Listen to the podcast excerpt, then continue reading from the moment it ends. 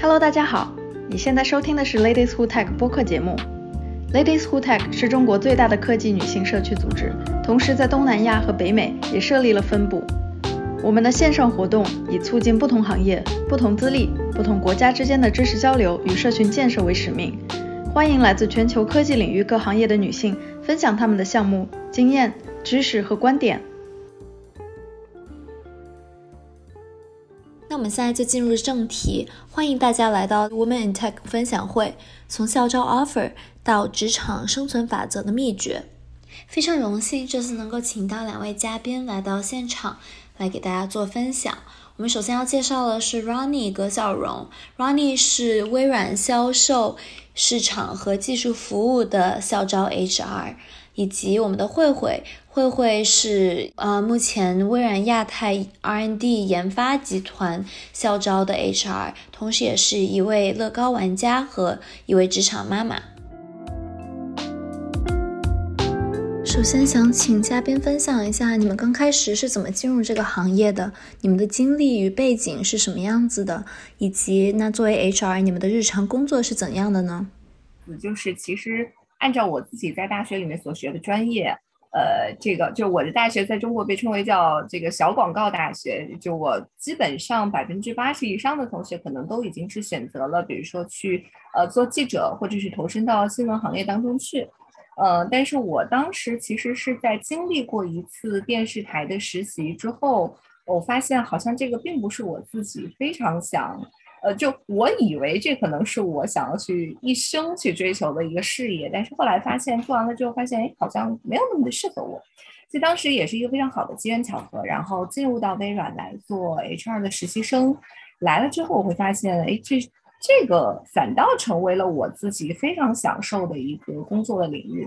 然后呢，而且微软就是大家也知道，就是这个工作的这个整体的氛围其实是非常非常不错。然后每天，我记得最早来到微软实习的时候，我们是在北京的一个叫西格玛的大厦，然后这个大厦在当时号称是说是全亚洲平均智商最高的一座大楼，对，所以我觉得这个整体的这个整氛围都非常非常的吸引我。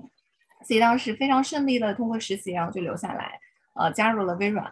那工作了几年的时间，然后中途离开过一段时间，然后我其实是最近刚刚又回来的。那再回回过头来说这个 HR 的这个工作，呃，我印象非常深刻，因为在我当时想要来去申请 HR intern 的这个职位的时候，我的面试官当时就问了我一个问题，啊，说，嗯，HR 都做些什么？然后，那当然我也是有备而来的啦，因为对于一个非 HR 科班出身的一个 candidate 来讲的话，那我当然也是做了一些准备的。我记得当时啊，自己有去看过一些说当时的这个 HR 相关的一些书啊，上面说，哎，HR 分为几个领域，比如说招聘、薪酬等等等等等等，呃，所以，但是当我自己真的是坐下来做了十年左右的时间之后，我会发现。HR 远远不只是说我们所谓的分成几类，或者是说像现在近些年所流行的所谓的什么三支柱的这个模式。呃，我觉得 HR 归根到底做的最多的一件事情，怎么去赋能企业？你怎么样通过你自己的做的一些事情，无论是说通过我们所谓的招聘，然后员工关系，或者是近些年非常火的 BP 等等这样子的一些岗位，其实我们都是在为了确保所有跟 HR 相关的这个工作能够。顺利正常的去运转，然后去让我们的整个组织，然后变得更有活力。所以我觉得这个是是 HR 其实在做的一件很有意义的事情。然后再回来讲啊，就讲的更接地气一点。我的家里面人也会觉得说，哎，HR 不就是等于人事工作吗？啊，那可能就是比如说什么发发工资啦，喝喝茶啦，招个人进来啦，等等等等。就大家觉得这是一份相对还比较清闲，或者说。从传统意义上来讲，比较适合女孩子的工作，但其实我们发现好像并不是啊，就是 HR 的工作非常的细分，而且其实 HR 真的也挺忙的，就是不光是说可能在我们知道的一些呃 local 的互联网公司大厂，包括其实在外企也是一样，就是因为我们会这个身兼数职哦，所以整个 HR 的工作我觉得还是挺充实的。所以这个大概就先说到这儿，然后希望在后面的话可以进一步的跟大家分享。好的，谢谢。我非常好奇的一点就是，你们刚开始可能也不一定是科班出身，然后但是你们慢慢进入到这个行业，呃，这就牵扯到一个问题，就是你是怎么试错，发现说哦，我对这个行业更感兴趣？你们是通过之前的实习，还是说通过之前的什么样的一个经历，让你们意识到说，哦，这个行业是属于我的？是的，其实对于我自己来说，我觉得虽然我可能是。呃，已经学了几年的这个人力资源的理论和概念，但是对于我自己来说，其实，嗯，我也能理解，就是你书本上学的跟真实的工作，其实可能会是天差地别的。那实际你经历了，也确实是这样的。所以对于我来说，其实我确实是通过就是说实习，然后包括跟很多的朋友、学长姐去了解的过程中，首先清楚了。自己可能是想做什么方向的，然后再去了解说这个职位是做什么。对于我觉得可能对于大部分的小伙伴来说，你在大学的时候都会经历一个，嗯，虽然我是学这个专业的，但是我也并不知道我学这个专业它未来的路可能怎么走，或者说我是不是真的学了这个我就一定要做这个。那我觉得这个其实大家是有很多的选择跟可能的，大家能够看到很多人他的。第一份工作，或者说他长期稳定的职业，并也不不一定是他的所学的专业，所以我比较认同，就是说，在大家可能去探索自己嗯职业发展的过程中，多去了解跟尝试。那你的信息渠道可以是。非常多种的，呃，首先通过比如说去跟你的学长姐去了解，因为他们其实已经通过你这个专业散播到了各行各业，你可以去观察他们的一个职业发展轨迹，了解他们的一个呃兴趣点，他们为什么选择这条路，呃，趟下来之后是不是很坑的一条路哈。然后另外呢，其实你就可以通过平时的一些实习面试啊，包括呃其他的一些方向去了解啊，那这个职位可能是做什么的，然后你去选择一份实习。啊，选择甚至是选择一些项目，因为我知道大家可能也不一定有非常多的机会去做实习，可能你可以在学校里面参与到一些项目，也会跟一些企业合作，跟一些学长姐合作，所以我是比较认同在实习这个阶段的一个体验。但是呢，其实也会存在一个问题，就是有很多小伙伴觉得我要什么都去了解，什么都去尝试一下，所以会把自己的时间也。就是弄得非常的充实跟紧张，所以我觉得在这一点上面，我的体验还是说，你有一些思考，带着一个方向去尝试，然后当你去呃实习的过程中，你会调整你的方向，去修正你这个方向。那你接下来的准备，其实比如说从大二、大三，甚至研二的时候，你就会有更更多的针对性，而不是盲目的去去尝试，去浪费自己的时间。嗯。我我自己的经历大概是这样，然后也看看慧慧有没有其他的补充。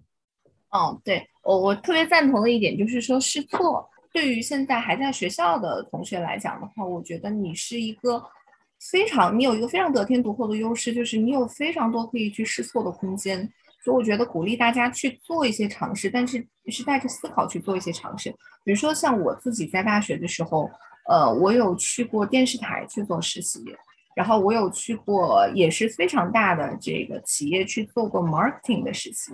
但我做完了之后，就是怎么讲呢？就是我会发现说我可以做的还不错，但是可能没有让我找到觉得哎，这是我自己非常非常有动力和和希望长久去做下来的一件事情。所以其实当时也是在有其他机会的情况下，我最后是呃在拿到微软这个 HR intern 的时候，我觉得它有几个吸引我的点，就首先 HR。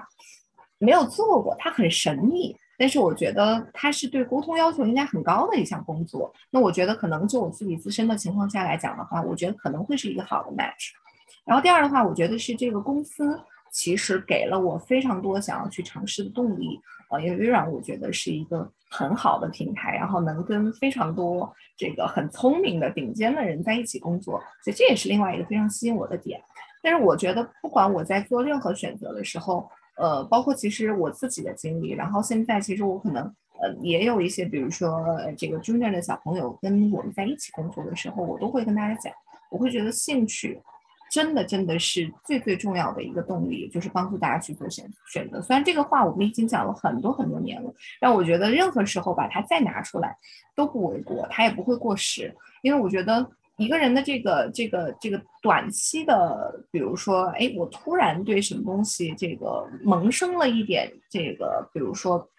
呃，兴趣啊，或者是这个不一样的一些新鲜感啊，等等等等，我觉得是非常好的一个 trigger，能够帮助我们去呃寻找一些我们自己真可能是喜欢的这个东西或者是方向。但真的你会发现，就是长久做下来，能够去支撑你说，比如说我十年都还在做一个东西。呃，我图的是什么？其实真真的最大的一个原动力就是来于说，我觉得这个东西我是感兴趣的，然后做这个东西能够带给我，它反馈给我的是成就感。所以我觉得这个东西永远都是大家在做选择的时候要去考虑的东西。那么，呃，再结合去说，比如说我们说想要的面包也好。或者是说这个我们想要的其他东西也好，但这个东西永远都是你去做任何一个选择的一个原动力。那再回来去说，大家也有可能说到，哎，那我工作了之后，我是不是还可以去试错？我觉得答案是肯定的，就是工作了之后一样也是可以去试错的。不光光是说针对于在校的同学，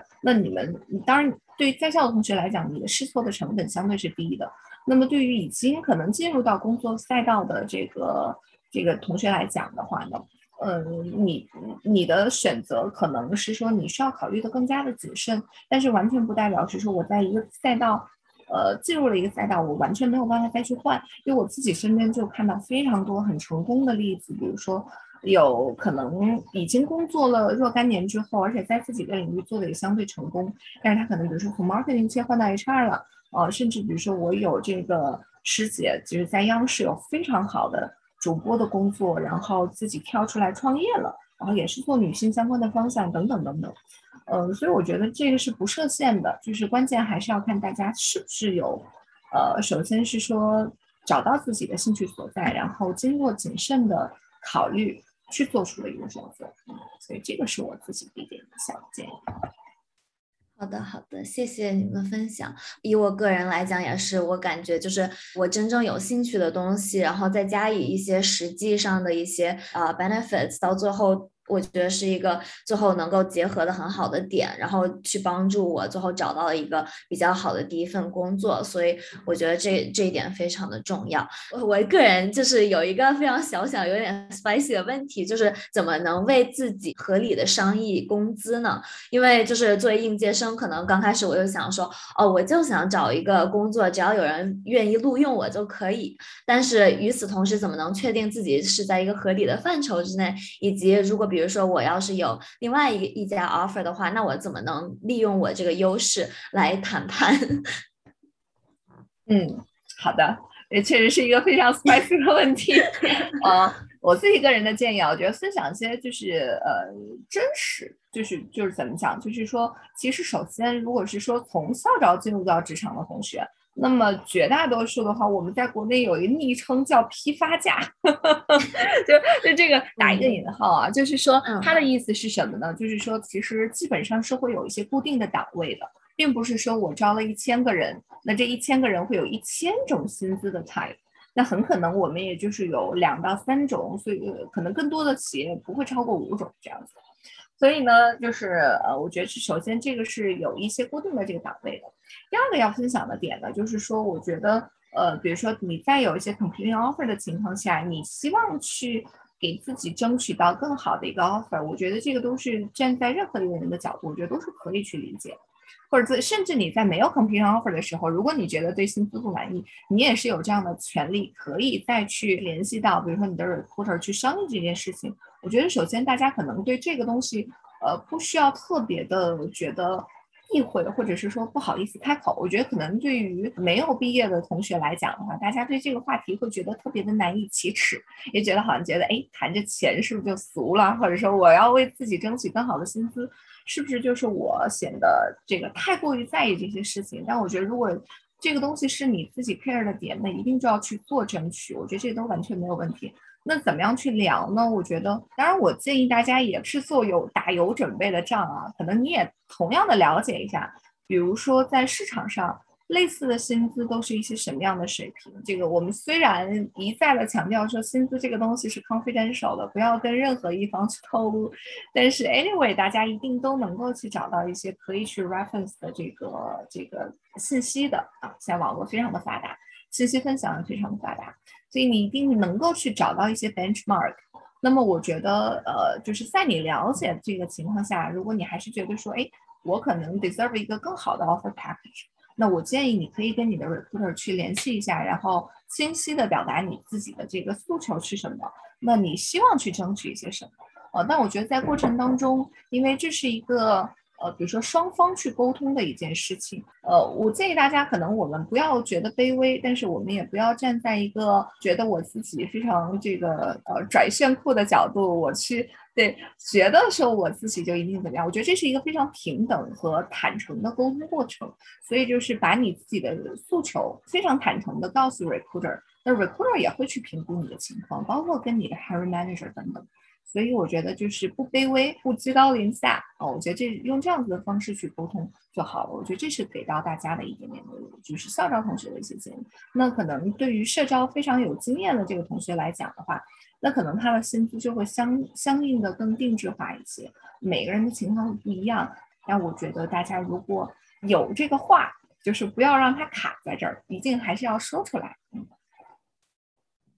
嗯，我我觉得特别认同刚才慧慧说的几点，然后我可以小小再补充两个点，就是我觉得一个是市场情况非常重要，去了解自己的定位，然后另外一个就是在嗯公司本身的角度，其实大家也可以去了解一下这个公司它的薪酬架构是什么样子，就是可能你的 recruiter 在跟你聊 offer 的时候，嗯，你可能已经知道这个公司是由比如说 base 啊，然后你的底薪加股票加你的这个签字。资费呀，或者等等的部分构成，也有可能一种形式是你还不了解这个公司的情况，所以其实我也比较建议大家先去知道一下这个公司它是怎么去定位每一个职位的薪资构成的。那有可能你再去比较你其他 offer 的时候，你的维度是不一样的。那举个例子来说，大家可能嗯就会认为我这个底薪呃跟外部的直接去比的话是比较直观的，但是其实有很多公司它是带股票，股票又是增值部分。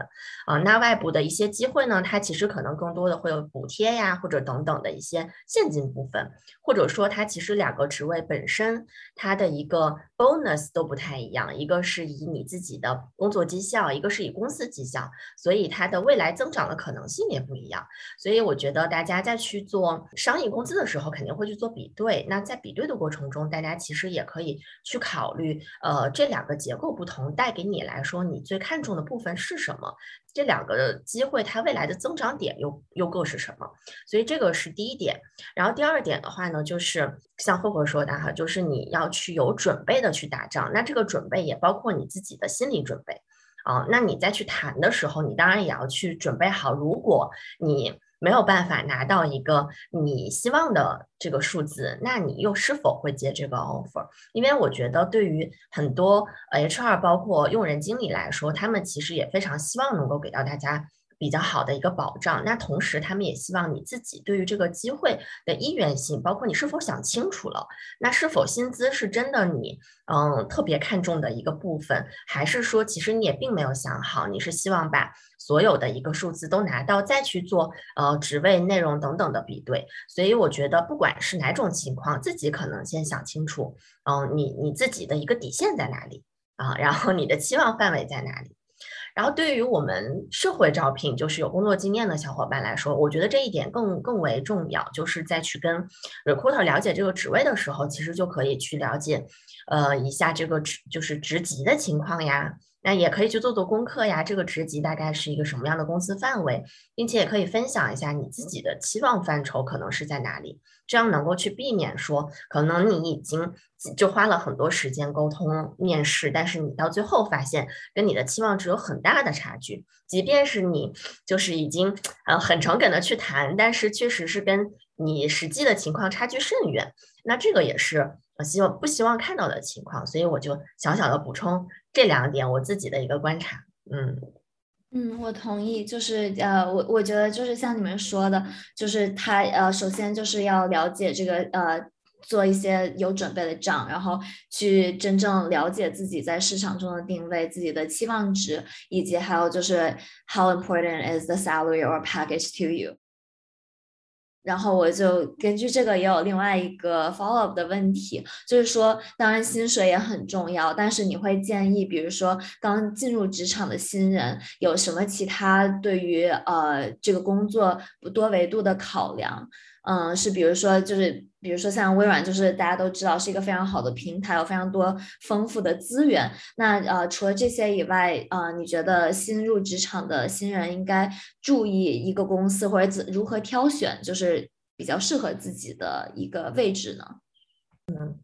这是一个很好的问题，我觉得我可以先就是先分享一下我的想法，因为我也确实是还在我的第一份工作 的过程中，然后也一直在反思自己的一个经历吧。就是，嗯，我觉得在我刚开始找工作的那个时候，其实我自己判断我还并没有想得很清楚。我觉得大部分小伙伴其实都是这样的，呃，都是在自己去思考和探索的过程中。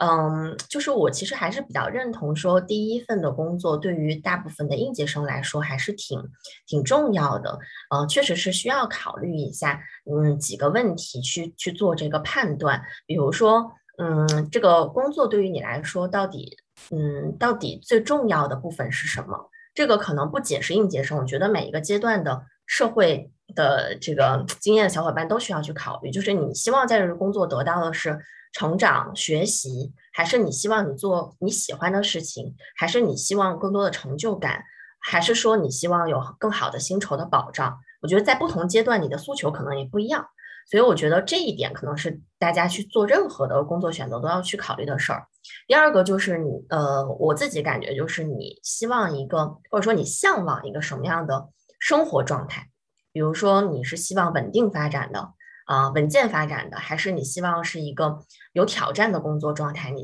你希望就是往上冲冲冲，还是你希望自己在一个舒适范围里面去有更多的时间精力去做其他更感兴趣的事情？我觉得这两个问题其实是在大家去做选择的呃时候先去考虑的。那当然可能也不一定考虑的很清楚，但是要先去做这样的一些思考。那带着这这些思考，大家可能就会去看你你面前的一些选择跟机会。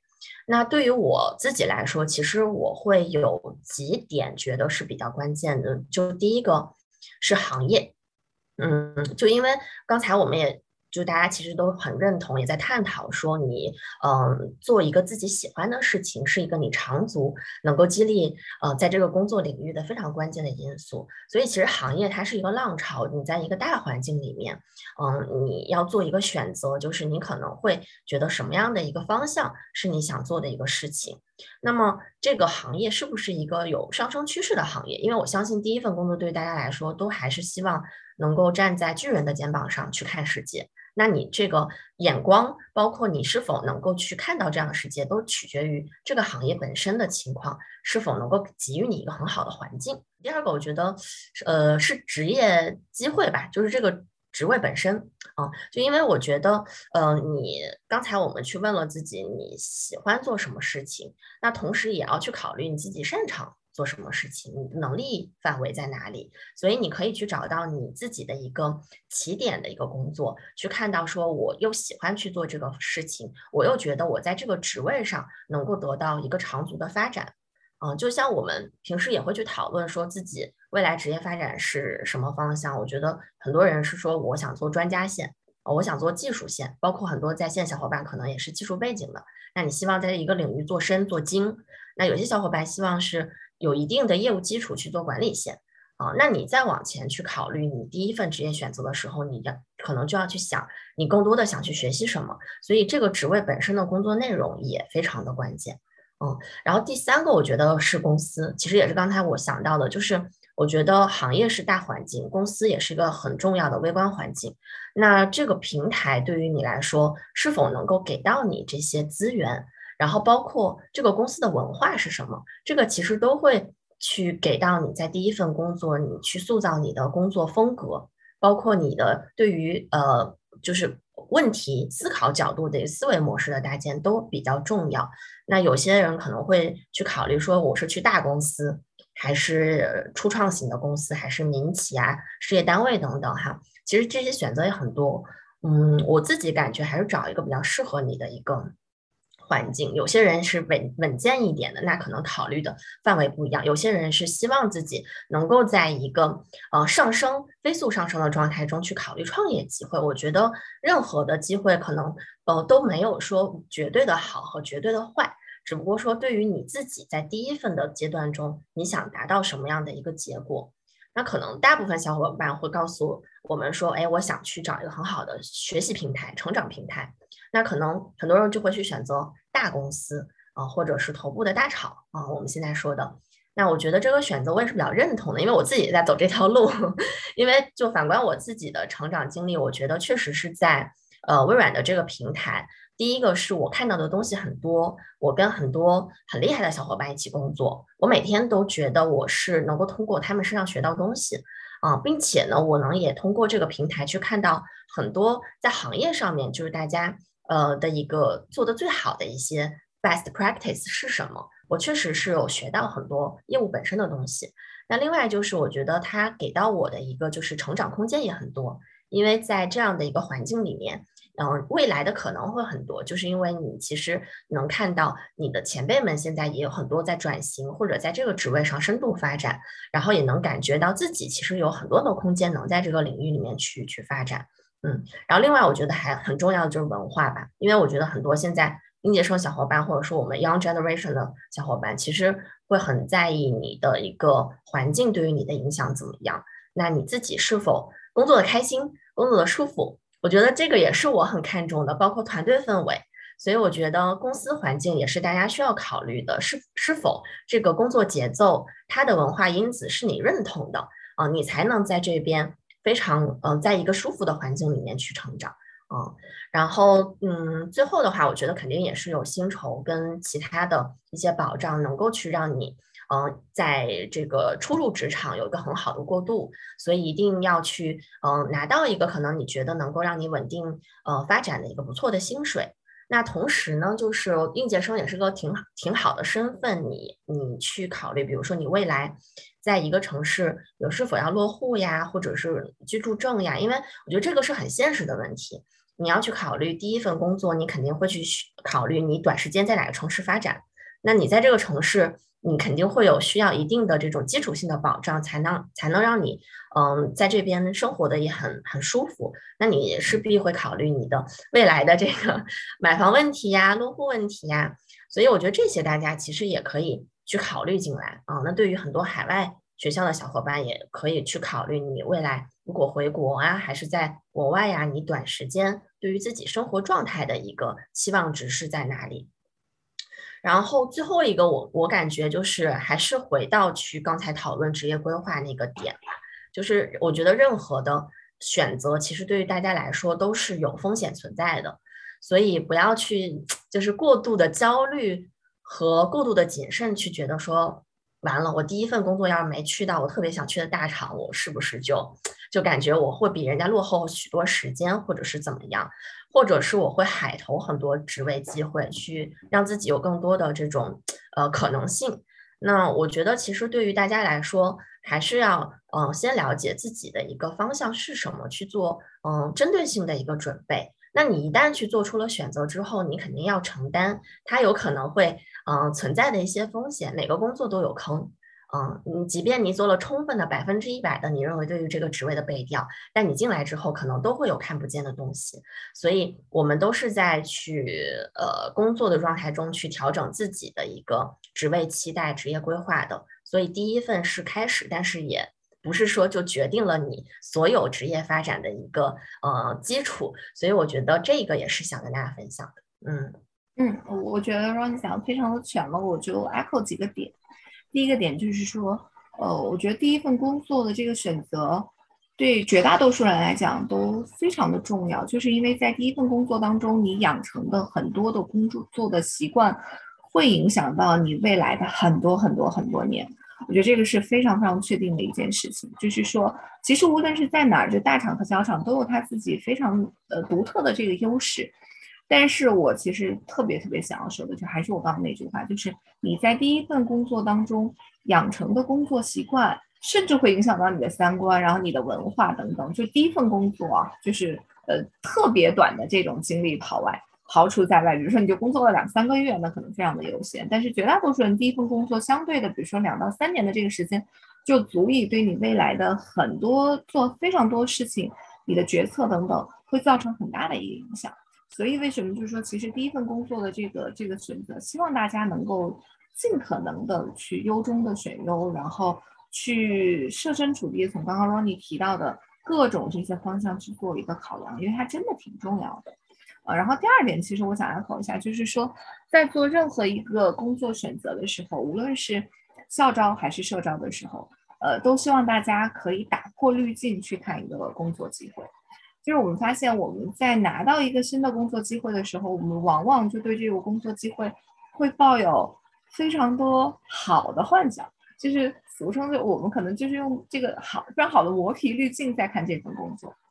但是希望大家这个时候一定要理智、理智再理智。就是比如说我自己个人的习惯啊，比如说我我可能拿到一个 offer 的时候，我不了解他的这个前提下，我会多方的找人去打听啊，比如说打听大的宏观的公司的情况，然后打听小的微观一点，就是这个组里面大家工作这个氛围，这工作可能有哪些潜在的坑，甚至我会去这个网上的平台，比如说知乎、麦麦、whatever 的这些平台。去搜一搜它的 negative 的消息，就是这些东西呢，其实是能够帮我，呃，一可能是在做选择的时候，它是能够有所帮助的；二，其实是我希望它能够帮我去打破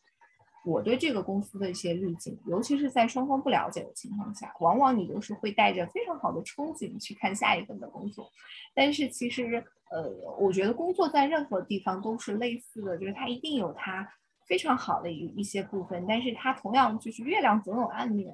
但总有一些呃你可能会觉得 suffer 的地方，就是在任何一家公司工作，就是即使比如说现在我可能站在我我在微软，我再去看其他的一些，我觉得哇这是一个非常好的工作平台，但是 真正在里面工作的人，他一定也会遇到自己的一些问题，或者他觉得难以接受的一些点，或者一些挑战，所以我希望大家可以在你。接受，或者是说准备进入到下一份工作之前，尽你所有的可能性去搜集相关的这个信息，让你自己以一个相对更平常心的状态进入到新的工作岗位里面去。因为其实我们在职场当中真的有也有碰到过，就是说，呃，来了的新的同学会发现说，哎，这儿可能和我自己的这个期望相差甚远，会觉得说，哎，我来的时候以为是这样的，我来了之后发现是那样的。所以往往就是他会呃可能不稳定，或者是说他来了之后他自己也 suffer。我们作作为企业的话，大家也 suffer。所以其实大家在做工作选择的时候，呃，就是一定要这个理智一点，就是尽可能的去看一些呃。Connective 的这些东西，如果你这些东西你都做好了准备，可以去接受，那我觉得你其实是带着一个相对成熟的这个心态去进入进入到一个新的工作环境当中。嗯，所以这个是我想补充的点。嗯。谢谢你们的分享，对我觉得 Ronnie 说的非常的全面。然后你刚才提到两点，一个是就是培养工作习惯，这确实是我之前没有考虑过的。我觉得回想到我现在的经历，我也觉得非常的这一点非常的重要，确实是以后你未来这个是呃。就是职业发发展的这样一个基石，以及就是打破滤镜去看你的公司或者看你得到的这个 offer，然后进行一些合理的衡量。我特别想问的就是说，怎么能能让自己的简历脱颖而出？毕竟简历是类似于一个人的门面啊，以及就是。面试官对呃，面试官或者 HR 对于一个人的第一印象都在一张纸上面。那呃，作为 HR，你觉得呃什么什么点能够让你们觉得说哦，这是一个非常好的 candidate，我非非常想要把他呃进继续进入到下一轮的面试或者下一轮的考考核呃过程中呢？嗯，这个问题我可以先来这个抛砖引玉一下吧。最最近在也是在筛很多简历，所以正好也有一点小小的思考给到大家。呃，其实我们在这个 HR 的角度来说，每一天基本上能够就是在忙季的时候啊，招聘季的时候能够看到，呃，可以说是成千的简历。然后说实话，其实停留在每一份简历上的时间并不长。啊，一分钟我看到，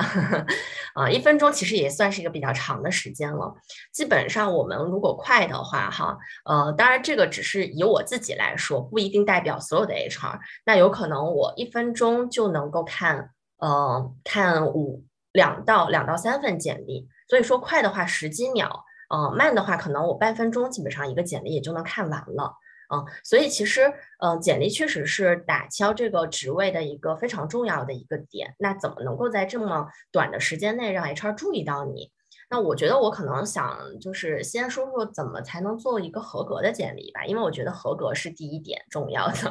因为遇到过很多不合格的简历，然后给大家分享一些坑。因为首先，我觉得大家在去准备一个简历的时候，肯定要先去判断你这个职位是一个什么样的工作内容，你在面试一个什么样的公司。这个职位他想看什么？这个公司他想看什么？再去准备一份简历。那我相信大家肯定是对于自己的呃背景啊、教育背景，然后实习啊、项目经验是项目经验是有一个比较相较于来说你的标标准化的一个内容。但是我觉得可能还是要去了解这这个职位之后，你可能更加仔细的判断了他想看什么内容，可以再去考虑一下你里面的 wording 去做一个更好的重点突出。啊，那么一个合格的简历，我觉得第一点吧，就是首先，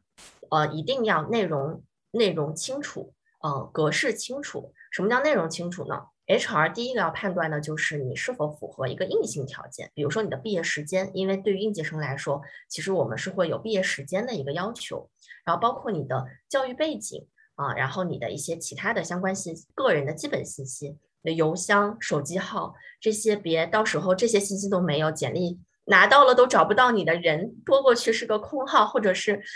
妈妈爸爸的电话，我们真的很着急。然后邮箱少一位这种情况其实真的挺常见的。所以第一个一定要保证自己个人信息的一个准确性。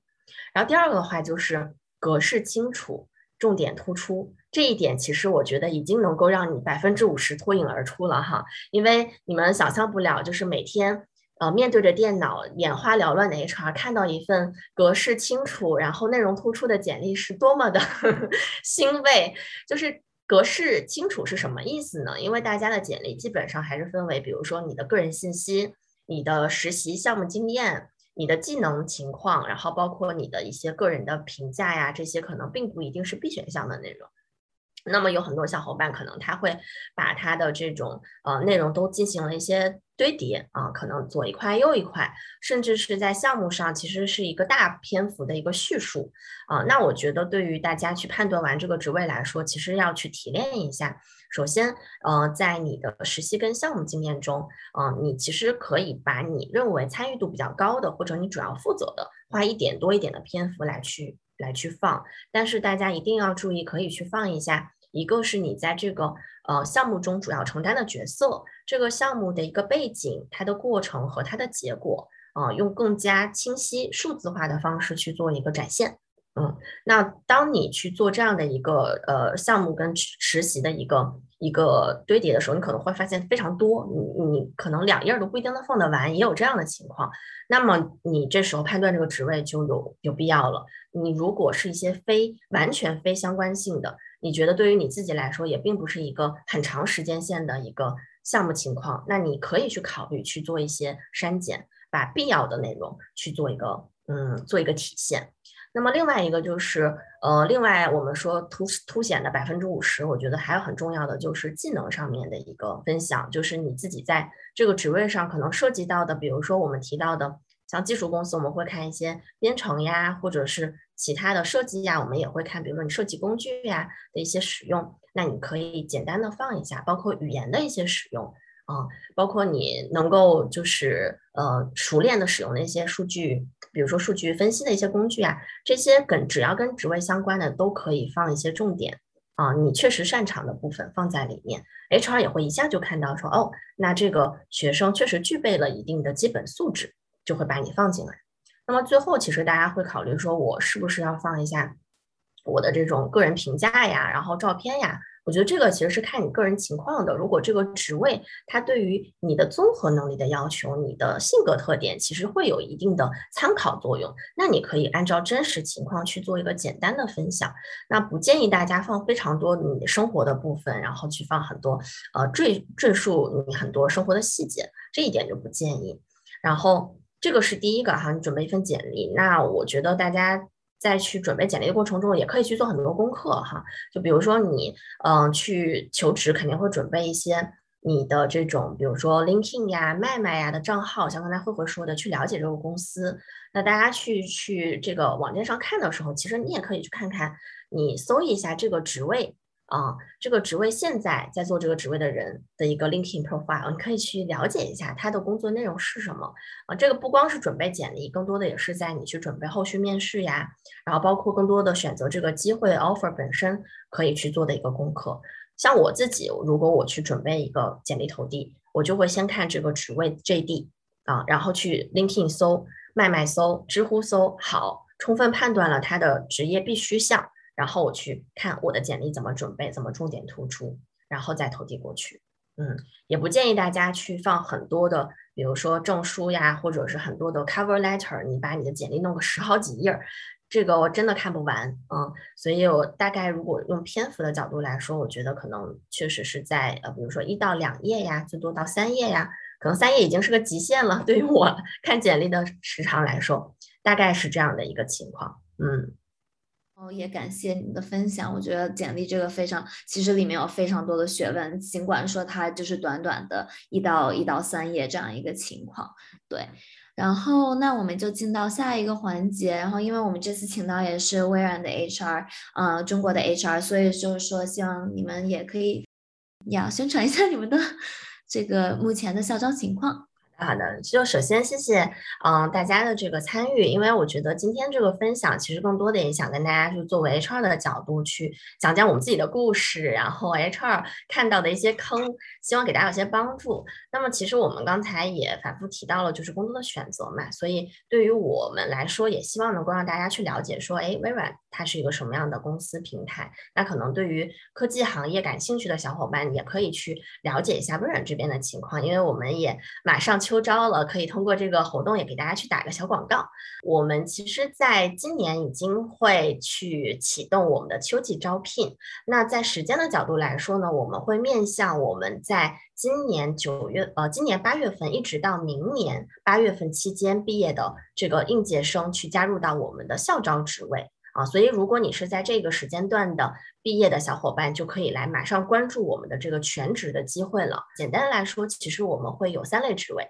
一个就是研发类型的职位，更多的会去呃招募我们有这个技术背景或者说对技术的职位感兴趣的小伙伴。然后我们也会有呃各种各种事业部给大家开放，那他们更多的是去做研发、做开发，去做我们在产品上面的一个底层的一个研发跟设计。那嗯，研发完了之后，其实我们就会有销售市场和技术服务的小伙伴，把更多的这样的一个产品，通过企业的具体需要去做这样的一些二次开发，然后中间会涉及到销售等等，去进行一些售卖，然后包括我们的一个技术咨询。那在这一个的话呢，其实也会招很多的呃应届毕业生，包括有工作经验的全职的 MBA 的毕业生。嗯，那进入到最后呢，其实我们也会有一个非常厉害的技术中心的团队去帮助我们的客户啊使用好微软的产品，所以我们也会有我们的技术支持中心的小伙伴去辅助我们的客户在技术呃上面去实现他们所遇到的一些问题。嗯，大概这样子的一个简单的职位介绍，然后我们其实在每一个职位后面有一个这个 number 有一个 ID。那大家稍后可以去关注一下我们的官方的招聘网站啊，以及我们的公众号，更多的在我们每个职位上去仔细的看一下，它每个职位所需要的一些呃职位的 qualification，包括它的 JD 是什么，更深入的再去了解一下每一个职位情况。所以最后呢，跟大家去。发一个这个呃，分享一个二维码哈，这个是我们微软中国的这个招聘号，那大家关注这个二维码就可以时刻收到我们所有的一些招聘信息，包括我们最近会给大家分享很多的我们的网申启动文章，然后包括呃手把手教你网申，然后以及后续的宣讲会的一些情况都会在上面，所以大家可以关注之后锁定一下公众号，然后在我们每一篇帖子的阅读全文和我们。帖子里面的这个校招栏目里面，能够直接找到我们的网申地址啊，Microsoft Korea 的这个网址，嗯，然后也非常欢迎大家的持续关注。就是我们会在九月六号去做一个空中宣讲，那会更加针对性的给大家去分享说微软的这些职位情况，然后包括我们的整体的一个呃薪酬福利，然后包括校友们的故事怎么样，所以欢迎大家持续关注，嗯。好的，好的，谢谢，嗯，谢谢你的介绍。然后如果有呃需要这个的小伙伴，也可以截个图，然后自呃进行一下接下来的申请。然后相信大家都是很优秀，所以就是呃祝大家有好运。然后非常感谢 Ronnie 和慧慧，嗯，能够加入到这个分享来。然后就是也希望小伙伴能够接下来如果愿意投递职位，呃，到微软这边非常欢迎。那我们今天就到这里，希望能给大家带来一些好的时间。对，谢谢大家的时间，拜拜，拜拜，感谢大家的收听。如果你喜欢我们的内容，你可以在微信搜索 Ladies Who Tech Digital，关注我们线上活动的公众号。欢迎大家留言评论与我们互动。希望大家把我们推荐给朋友们，帮助我们把知识和女性力量传播给更多的人。我们下期再见。